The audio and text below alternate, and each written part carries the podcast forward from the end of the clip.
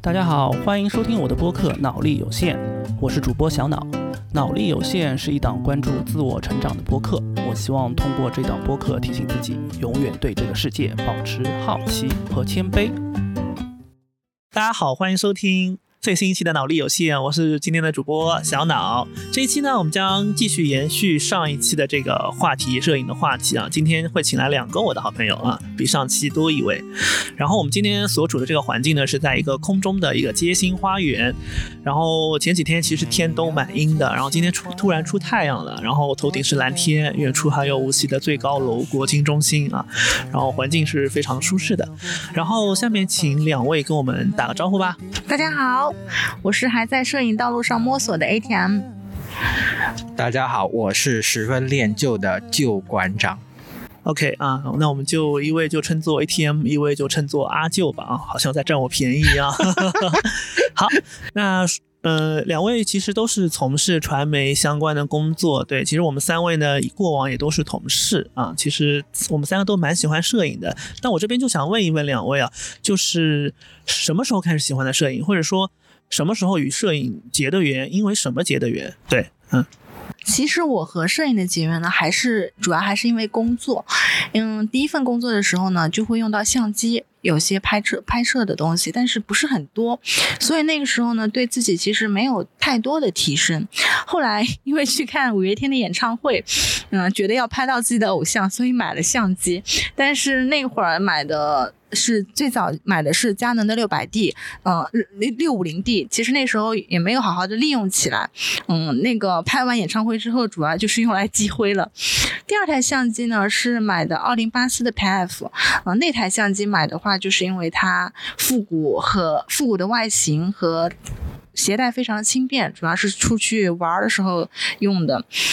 嗯，但是跟摄影的真正结缘最多的还是因为呃上一份工作，嗯，使用了很久很久的佳能的六 D，然后离开了那份工作之后呢，我就自己买了一台佳能的 R 六，所以和摄影的结缘应该如果追溯起来的话，应该是跟上一份工作相关吧。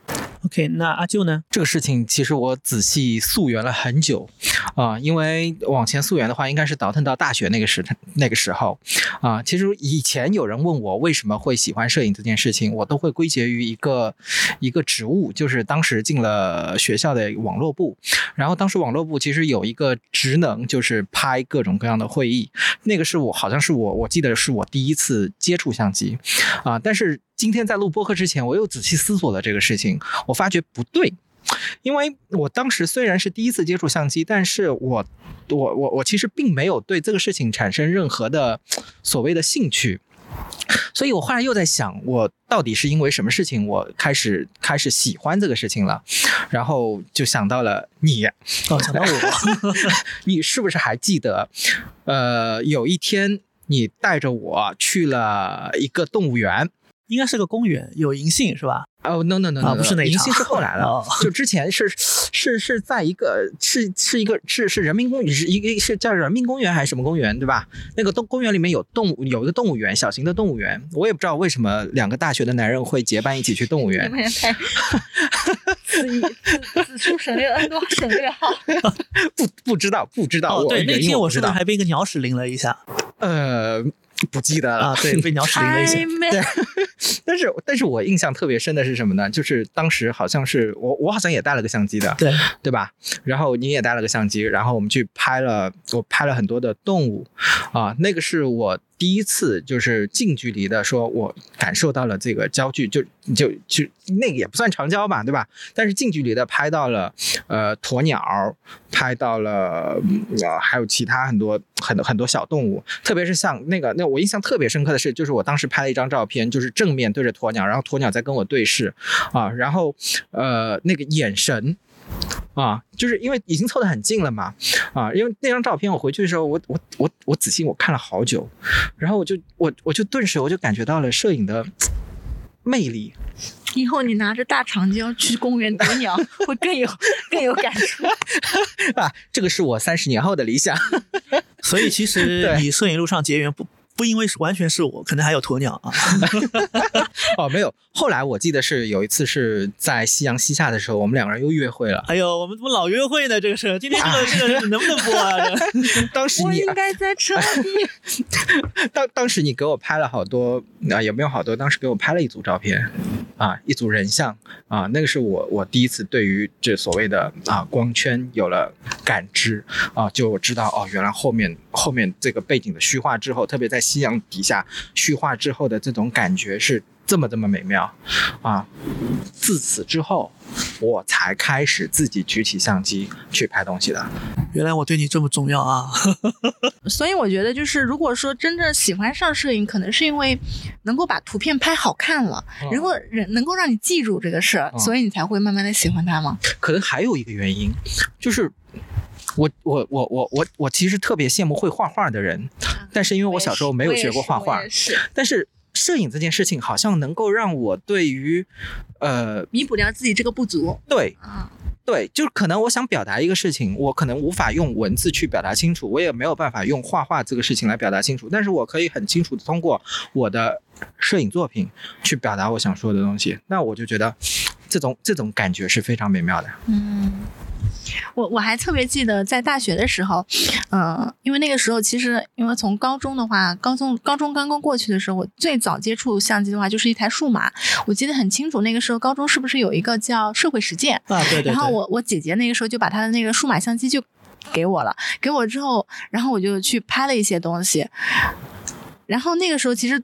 哎，我后来就是等到多年之后，哎，发现那个照片的时候，还觉得，哎，那个时候幸好有台相机能够把它记录下来。但是其实那个时候对单反一点概念都没有。等到高大学的时候，嗯，学校里有一个摄影系，然后摄影系男生都好帅，然后他们身上都会背一个单反，然后那个时候，那个时候就觉得，哎，好单反好像单反好像还挺好看的，但是那个时候因为没有钱嘛，也没有买过相机。等到就是再后来慢慢慢慢的话，就觉得哎，自己背个相机是不是也挺好看的？其实我觉得当初初中买相机的时候，虽然是说去为了看五月天的演唱会的，但是也觉得就是背个相机还挺好看的。就我有个疑问，就是六五零 D 那个焦段能拉得到五月天台上吗？这 都是糊的，啊都是糊的哎，没有没有，拉不到五月天可以拉大屏啊。呃，倒也是啊，一种新思路打开的。就这么多年，可能还是只能买山顶票。希望今年如果疫情放开，这个这个大大背景下，我愿意在啊山顶，可可能我觉得买个更近一点的票会更现实一点。好吧好吧。哎，其实类似的，就是你还记得我们我们还有一次约会啊，看 F 一，啊？对，什么什么？看 F 一，看 F 一，在上赛场看 F 一啊，那个时候也是不知道要要要带个长焦去，还是就是没有这个意识。那时候也没有长焦啊。啊，但是呢，就是你看见那个赛车跟赛车手的时候，就是那个画面，你就知道这个是一项可以记录下来的事情。但是碍于设备有限啊，所以其实也特别想自己能够拥有一台，呃，能够拍清楚赛车以及舒马赫脸的长焦。啊，所以其实就促使了自己，哎，这个这个慢慢的就是去研究相机啊、镜头啊，啊，就慢慢的开始走上这条不归路。其实就是原因很多啊，就是多方面原因，其实就促成了这样的一个现在的这样的一个状态。对，其实刚才说到舒马赫，我也觉得挺惋惜的，但可能现在还没有醒，对吧？其实有时候我们想说的一些愿望，可能在时间面前，可能都都变得，就没想到，对会出现那样的事情。对，没啊想到那是最后一次见到舒马第一次也是最后一次。对对对对对，呃，然后有个好消息是去年吧，去年我们中国有一位自己第一个正式的 F 一哦赛车手周冠宇啊，然后不知道今年上赛场还有没有？没有啊，没有，已经确定还是吧取消了还是确定取消了没有了啊。对呃，希望未来可能吧，未来可能还有上赛场的话，我们还是可以一起再相约啊，再相约啊，啊去去上海看周冠宇。带上你没问题。我在车底。好，呃，那刚刚其实也说到两位是如何与摄影结缘的，对。那其实我想问一下两位，在这个摄影过程当中，就是你们有没有比自己比较喜欢的摄影门类，或者说相对自己擅长一点的摄影门类呢？或者你们自己心中，呃，你们觉得摄影对你们来说意味着什么？嗯，嗯、说擅长门类吧，其实谈不上，就是相对拍的比较多的话，我个人的话是因为我上份工作跟做美食相关，所以我拍了很多呃美食的图片。然后呢，因为自己也是一个妈妈，所以我拍了很多小朋友的图片。然后就这两类会拍的比较多。其实说实话，这两类其实很不相关，一类是静物，一类是嗯活泼好动的孩子。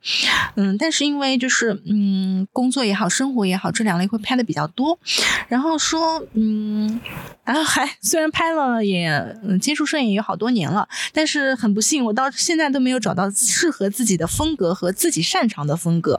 嗯，都还是在摸索和尝试阶段。嗯，我个人呢是，比如说亲子类的话，我个人是比较喜欢日系的。然后呢，呃，大神就是冰田英明，然后他的色调啊，以及他在亲子之间的那种温情的。温情的那种感觉，都都很值得让人学习。然后，嗯，就希望自己在拍的时候呢，也呃多带点思考，不要就是光是拿个相机在啪啪啪的按快门。嗯，尤其是在亲子这一类的话，就跟自己的思考和自己与孩子之间的互动其实是很相关的。我其实特别喜欢的摄影方向的话，其实毫不犹豫的就能说出来，其实就是街头摄影、扫街啊、以及呃新闻纪实摄影。这个一方面可能跟自己的职业会有一点关系啊，会去因为呃之前的一些采访，嗯、可能会更偏多的去记录一些这种呃社会时事新闻啊这块的东西啊。那么同时也培养了自己的一个呃观察的一个一个一个想法和能力啊。那么呃，其实我就发现，就是在纪实摄影这件事情里面，其实可以锻炼我的观察能力、观察生活、观察人物啊。那么我也可以通过呃这个照片去展现更多的。这个街头的故事、城市的故事、生活的故事，啊，所以，呃，另外的话就是可能跟自己现在所处的创意类的工作会有一点关系啊。那么现在的工作工作条件其实也给了自己啊这样的机会，能够去接触城市、接触人文。这一块东西啊，那所以，呃，喜欢的摄影方向跟自己的工作联系到了一起，其实我觉得还是一件相对比较幸福的事情。对，刚刚大家也聊了，就是自己跟摄影喜欢的门类或者也好，跟摄影结缘啊。那其实想想，其实这么多年的拍照过程当中，肯定会有一些有意思的事情，或者相对难忘的经历。嗯，那大家可以跟我们一起先分享一下吗？嗯，好，阿舅，你可以说一下吗？有，啊、也是一次约会，哎呦，这次不是我了吧？不是你，是一个三人之约。哎呦，这个越来越大了呀，这个。哎呀，那个故事太长了，是是我跟我老婆的一个呃小蜜月之旅啊，然后另外还带了一个第三者，啊，这个就就不点名了啊。然后去的地方呢是尼泊尔。啊，是一八年的二月份去的，啊，然后尼泊尔这个国家呢，其实我我为什么会特别想去这个尼泊尔、印度这些地方，其实可能跟摄影也有关系，就是你你因为你会在这两个国家的街头拍到非常猎奇的照片。啊，所以这个也是就是带我老婆出去旅行的一点小私心。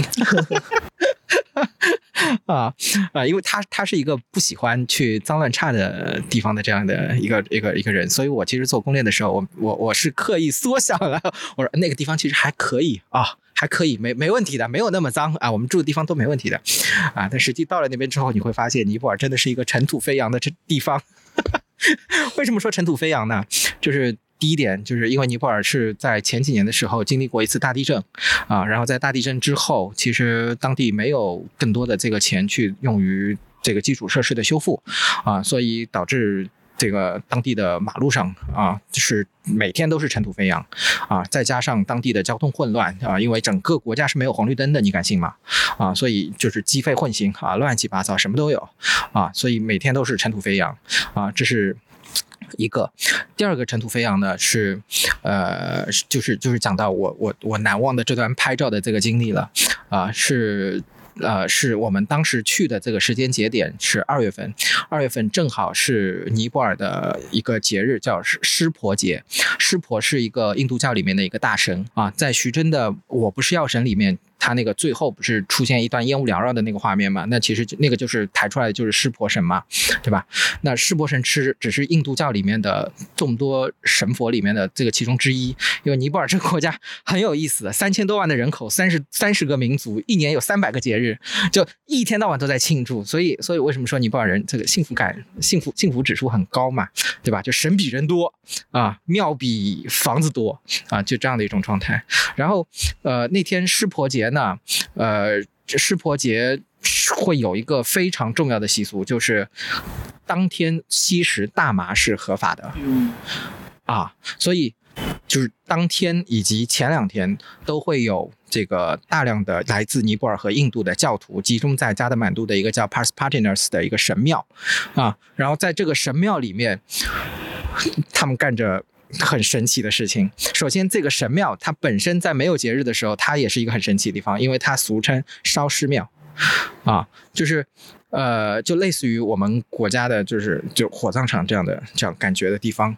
啊，就是人去世之后啊，那会到运到这个神庙里面去这个火化啊，然后会放到这个河里面去啊，那么就是这样的一个地方，所以我们当时去的时候。就是空气中其实就弥漫着这种烟雾缭绕的这种感觉，因为在不停的在烧尸嘛，啊，因为当时我们也没有去录像啊，去干嘛的，对，保保持一个对生命的一个敬重的一个状态嘛，对吧？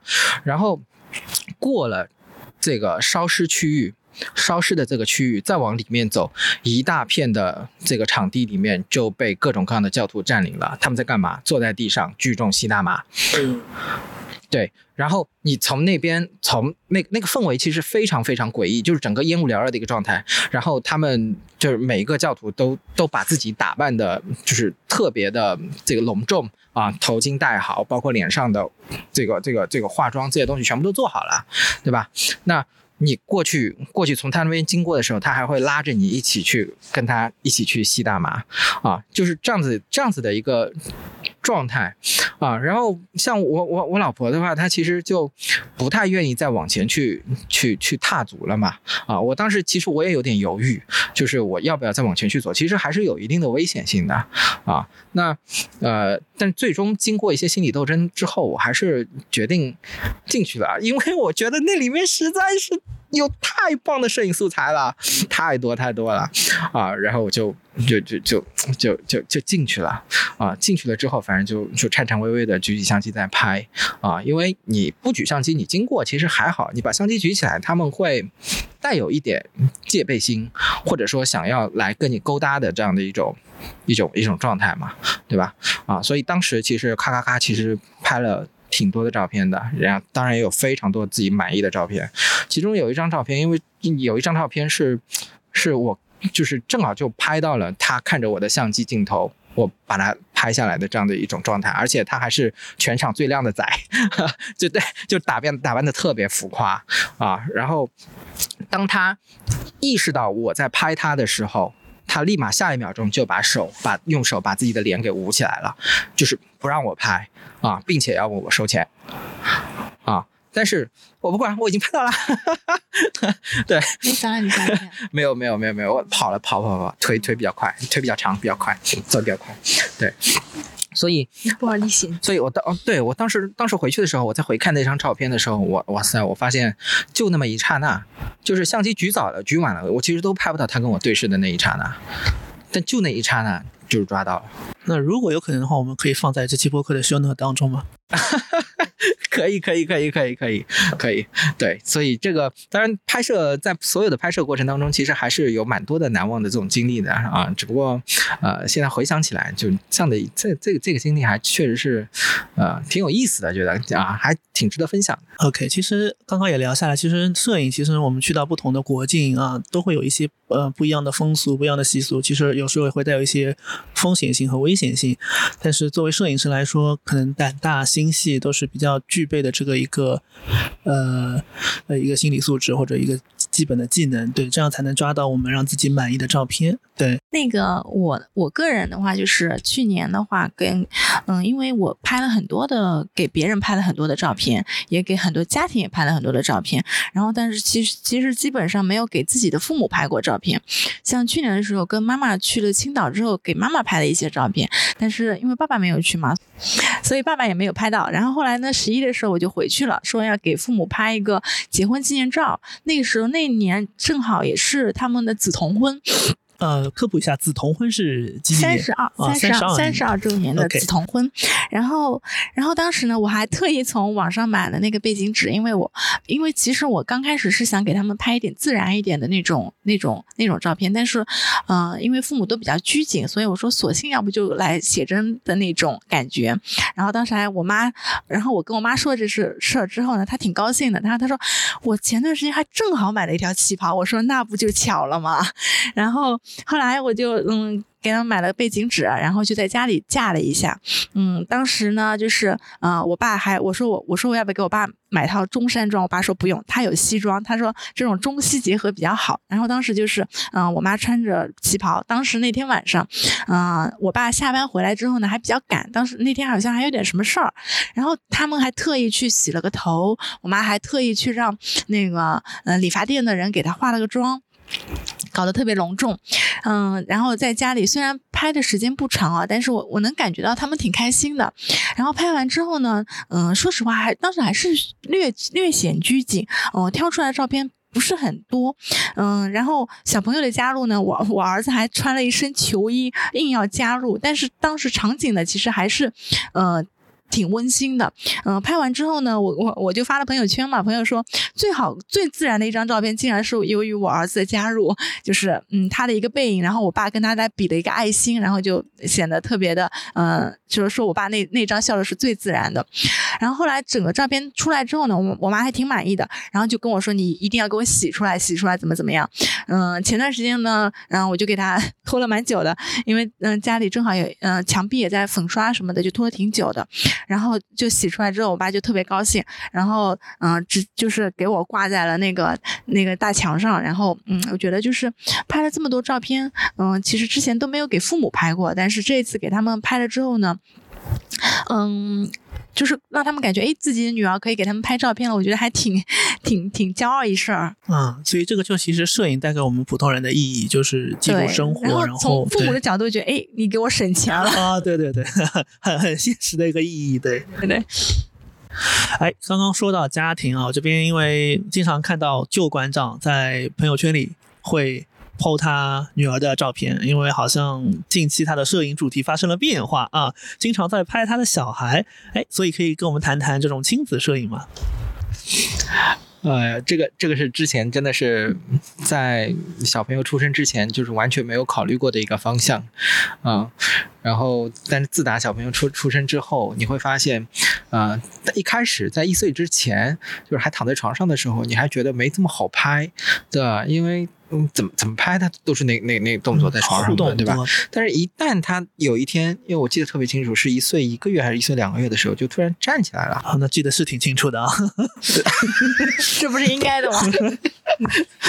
就突然站起来，站起来。自打那以后，我就发现我的摄影素材嗯这个量，这突然就变大了啊。于是每个周末都在开始琢磨，应该带他那个到他去哪些地方去取景啊。然后我自己也有点小心思，就是因为啊、疫情嘛，对吧？啊、其实有很少能出无锡啊。那么其实就就在想。就是说我应该去带他去一些无锡的地标啊，特别是一些不会今后会被拆除的可能性比较低的一些地标啊，去留下自留下留下他的照片，并且我想每年其实都都会带他去留在同一个同一个地方去留下这些照片嘛啊，那就呃，所以现在其实花了大量的时间啊，在周末就带着小孩子出去拍照啊，那呃，那其实在这个过程当中，其实自己也去做了很多的功课。啊，去学这个家庭摄影究竟是怎么一回事儿，然后，然后在这个 ATM 的指引下，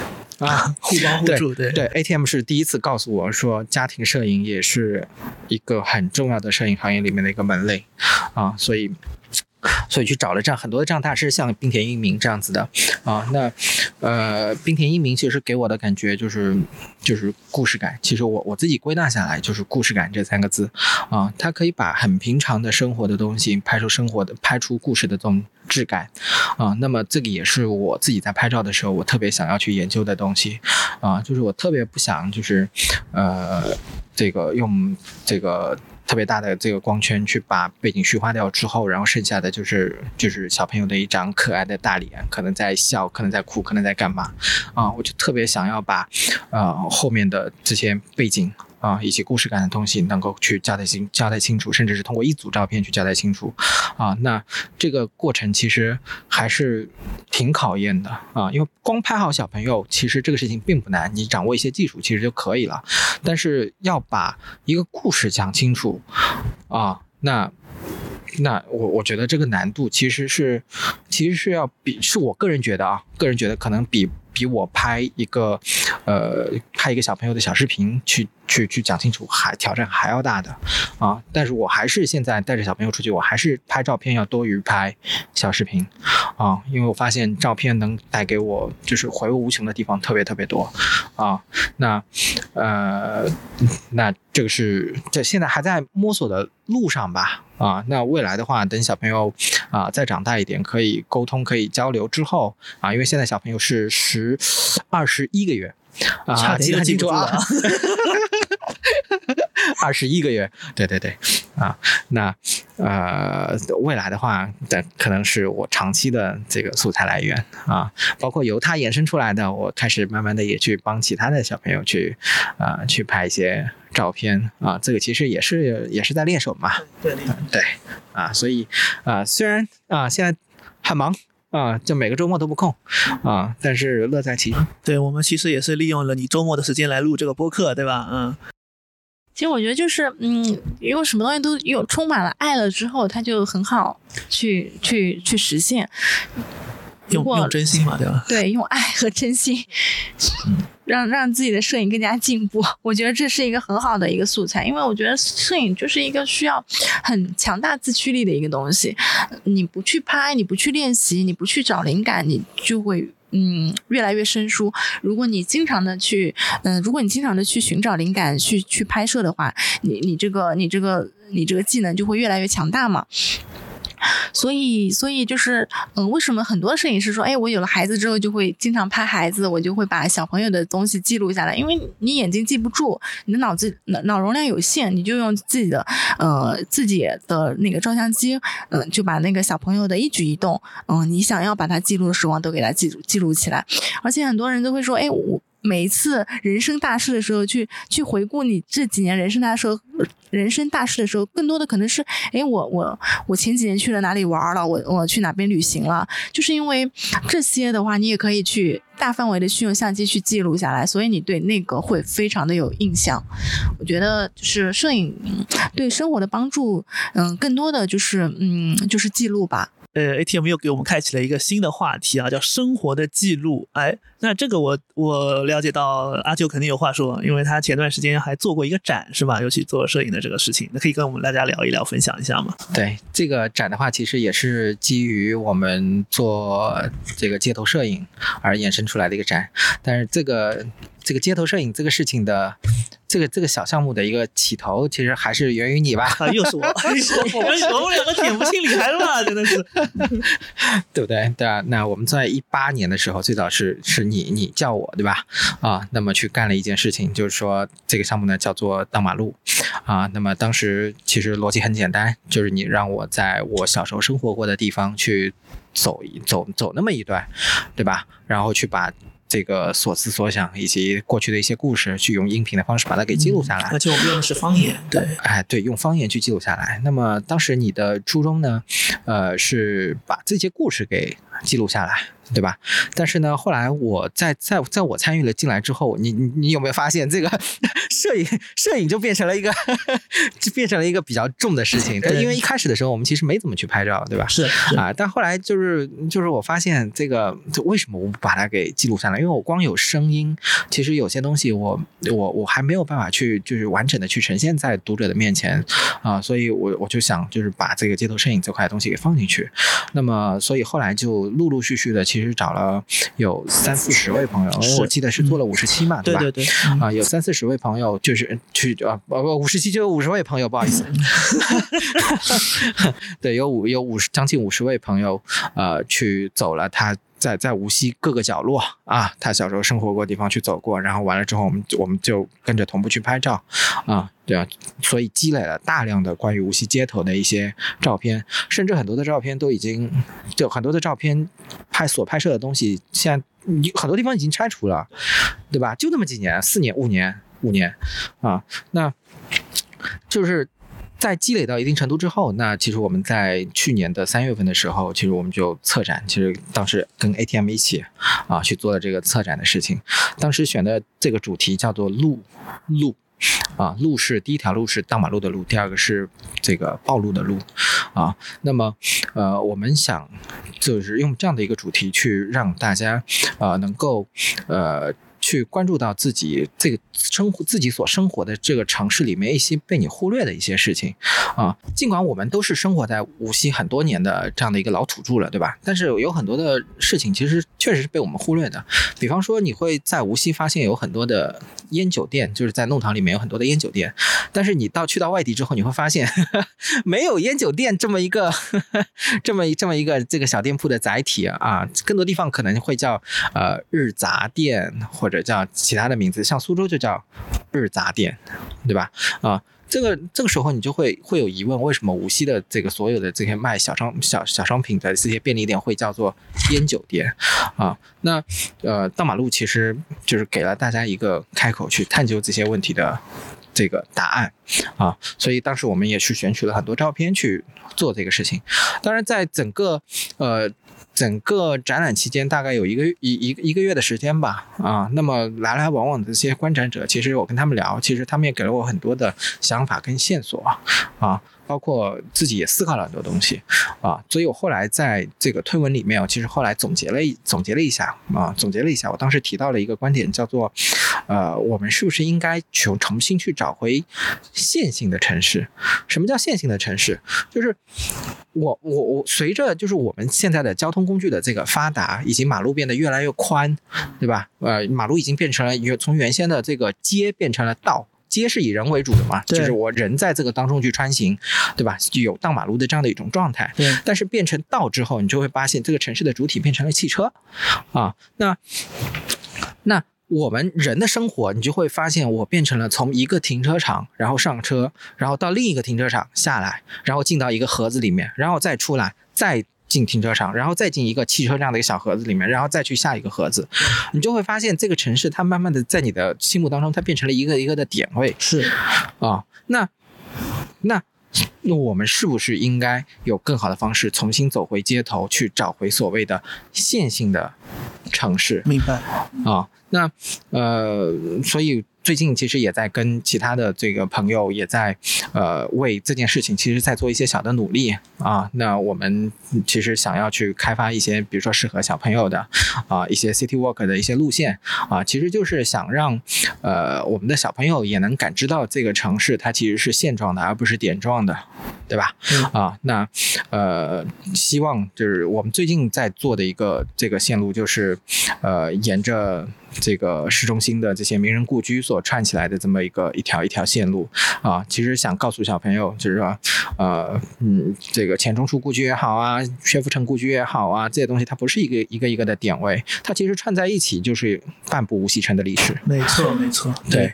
所以，呃，我所以这这些其实都是由摄影这件事情去去延伸开来的东西带来的思考。所以，其实你要问我摄影是什么东西，那我会觉得摄影它其实就是一个呃生活的故事，嗯啊故事故事啊，我们怎么样通过摄影这个途径去把呃这个我们人生的故事、城市的故事啊，乃至这个国家的故事，去把它给讲好啊，我觉得是一件特别有意义的事情。是的，是的，嗯，刚说到生活的故事啊，那我又顺着这个话往下说了。对，因为 ATM 呢，其实我我知道他也在做一些摄影的街拍，对吧？就是比如说人家有顾客有这样的需求啊，比如说记录一下生活，但更多的可能是家庭摄影。那也跟我们聊聊，就是为什么会选择这样一种形式呢？对，就是还是因为自己在这方面拍的比较多呀，就是因为亲子这一块拍的比较多，然后因为又是女摄的话，就呃家庭就会融入的比较，嗯，因为就因为小红书的话，因为我我们基本上都是从小红书上导来的嘛，小红书的话女孩玩的比较多，嗯，对女摄女摄有天然的信任感，然后嗯，从我的就是我拍摄的话也会。嗯，比较好沟通啊，这种嗯捕捉到的也会比较多一些，所以嗯日积月累吧，然后就拍的嗯所呃客户也会比较多一点，然后嗯就是刚刚说的就是记录嘛，因为我觉得嗯。这方面的需求多的人，他自然而然就会就会就同频相吸嘛。我继续再问你一个问题，就是你觉得呃帮别人拍照，比如说给自己拍照，就是一个是有一些报酬，有一些收入，一个是纯从自己的兴趣爱好出发，这两者有什么不同？如果全靠兴趣支撑的话，我觉得就是如果你不是工作室这一块的话，你全靠兴趣支撑，呃，时间会告诉你答案，你会你会越来越淡的。因为兴趣不不可能是永远的一个一个兴趣方向。比如说，你一长期在做这件事情，你完全没有报酬的话，你会越来越疲惫。如果有有金钱上面的报酬上面的支撑的话，呃，会驱使你往前走，而且你会呃越来越会去学习。就是哎，我这段时间碰到了客户，我拍的哎他。不满意了，或者哪里不满意了，或者我拍摄过程中过程中出现了什么问题，你自己会去寻找答案。如果你全靠兴趣支撑的话，就是你要需要强大的自驱力。很这种强大的自驱力，我我我我是嗯，坦白讲，我自己是一个自制力比较差差差的人，就这种强大的自驱力对我而言是比较比较难的，嗯，就。那那说简单点，是不是因为没有足够喜欢呢？我觉得也并不是。就是如果你一项兴趣爱好一直在往前走、往前走、往前走，没有任何报酬的话，总有一天你会疲倦的。啊，就是呃，金钱这个东西只不过是呃驱使你往前走的一个动力而已。明白？哎。那你拍摄过程当中有没有遇到一些比较难沟通的这种顾客？嗯，其实这都还好。我觉得，呃，一个是，嗯，我的沟通力比较强；，另外一个，我的现场的，因为我自始至终 就是一个人嘛，嗯，独立的，独立摄影的话，就是我自己的沟通，嗯，比较强。然后我逗小朋友的 本事也比较厉害，所以我现场把握感还是挺好的。然后，呃，基本上不会出现什么，嗯，因为现在。光啊什么的运用的都比较好嘛，也不会出现什么呃突然的呃，比如说当天完全是因为背光或者是什么这种这种情况也不会有，所以也没有太大的难沟通的。但但是前段时间确实发生了一件比较急急恼的事情，是因为我当天晚上电没充，然后然后那天早上真的是因为嗯，我记得是十点钟的客户。电没充，我我是九点半看到的，然后半个小时要到他家，然后我路上找了一家摄影店，压了三百块钱问人家租了一个电池 再去拍的。我我觉得这个挺挺，我觉得这个非常符合他的人设。以以我对他的了解，他经常在我们出去的时候会把自己的包给扔了，把自己像上个礼拜最新是上个礼拜找灯找了一个礼拜，哎呦我去，就是每天都会来问我一遍，说你确定你真的拿了吗？你确定你真的没拿吗？就就真的比较丢三落四，所以所以我觉得可能我会把最贵的东西放在身边，其他的东西可能嗯就是全靠缘分。很有趣，很有趣。哎，二位刚刚也说到了，就摄影是大家的兴趣之一。哎，那除了摄影之外，就是大家有没有一些其他的爱好可以跟我们分享一下？嗯。那就是一个大俗人，就喜欢玩呗，各种的旅行也好。最近的话，因为参加了一个，也不是参加吧，就是加入了一个呃无锡的一个嗯徒步团，经常会带小朋友去爬山。然后呃，好像是下周吧，下周会去看一个日出。嗯嗯，我觉得一个无锡在哪边可以看日出？惠山呢？哦，惠山顶上还能哪？还能哪？然后我我跟小朋友说了这个事儿之后吧，他我我竟然。就是一开始我以为他会胆怯嘛，就是早上五点钟就要到惠山脚下，那你四点半就得起来，对不对？我这开开得快的，半个小时到。然后他竟然就说一口答应，他说他要去看。我说为什么？他说日出这么好看的东西，怎么会不不想去呢？哇哦，然后我我觉得虽然他的言语很直白啊，但是我觉得这一点特别好，尤其是男孩嘛，总不能老待在家里，是不是？总得出去玩儿。多问一句啊，他他知道看日出是要摸黑上山的吗？他他比较喜欢黑的，他他觉得黑的可以找到虫子，他知道惠山上是有坟的吗？这个他还真的不知道。我我可能也不太会想让他知道，我自己可能也会让自己不知道。其实 ATM 的宝宝还是挺可爱的，就刚刚在我们录制之前还有一个小故事，对吧？ATM 可以跟我们说一下。对，因为我们今天录制嘛，因为他今天早上我带他过来的，然后我跟他说，我说我要跟，我我要我我待会儿有点事儿，然后我就把他放在了一个游乐园，那个游乐园呢比较低幼，然后他刚刚呃在那个游乐园脱鞋子之前，他还跟说。他还在跟我说：“你觉得这适合我吗？” 然后我就给他问住了，你知道吗？我说：“你进去玩玩吧，嗯，妈妈很快就回来找你的。”然后等会儿啊，等了大概嗯半个小时，我再去找他，给他喝了点水。他，然后他满头大汗的过来跟我说：“我还能再玩一个小时吗？” 我快把他笑死了。真香。真香啊！那阿舅呢？他还有什么其他的兴趣爱好？旅游啊，还是旅游？对对，嗯，啊开放了，咱们约一个。哎，对对对约约约一个自驾，嗯对。啊，因为啊，因为其实现在的这个旅游的方向的话，其实更多的会考虑亲子这一块。亲子这一块，对。啊，其实因为很多的亲子旅游其实会局限在海岛，啊，因为比较舒服嘛，对吧？就比较不折腾，所以其实特别想自己开发一个，呃，非海岛类的这样的一个适合亲子的这样的一条线路出来，啊啊，其实自己本身对于做旅游线路开发这件事情还是，嗯，有有乐趣所在的啊，对，并且。啊，也也实践实践过，可能这个旅这个这个旅游线路里还能给这个团员去拍拍照啊，干嘛的，对吧？嗯特别好。对，哎，其实刚刚聊了这么多，非常愉快，因为可能跟两位也都是旧相识、老相识了，所以聊起来特别的轻松啊，特别的愉悦。